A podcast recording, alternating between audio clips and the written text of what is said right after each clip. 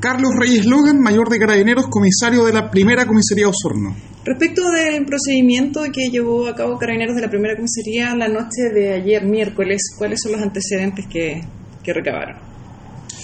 Eh, bueno, la verdad es que este hecho sucedió eh, el día de ayer, cerca de 10 para la- las 12 de la noche, cuando un grupo de sujetos ingresó a un domicilio de la población Manuel Rodríguez, eh, donde procedieron a golpear a, la dueña de casa, sustrayéndole diversas especies.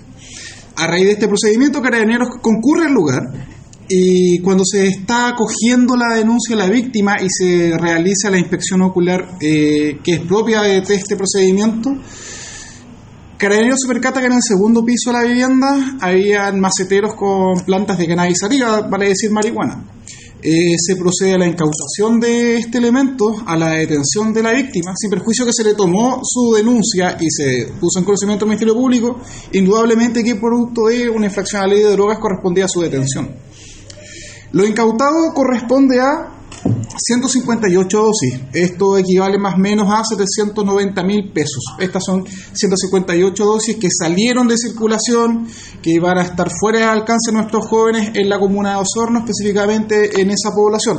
Así que recalcar en ese sentido el, trabajo realizado por carabineros y bueno, básicamente ahora a esperar qué sucede con con esta persona cuáles va- van a ser las medidas que va a adoptar eh, la fiscalía, cómo se va a perseguir el hecho, dado que quedó apercibida, vale decir quedó libertad. ¿Hay un solo detenido por este procedimiento?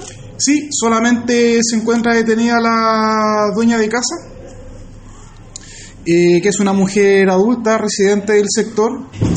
Eh, y bueno, respecto del robo que ella sufrió durante la noche, estamos igualmente realizando las diligencias para dar con los autores de derecho. Esta persona eh, se encontró con esta droga en su domicilio. em, ¿Tenía antecedentes ella, la, que en este caso es víctima, pero tenía antecedentes por otras causas?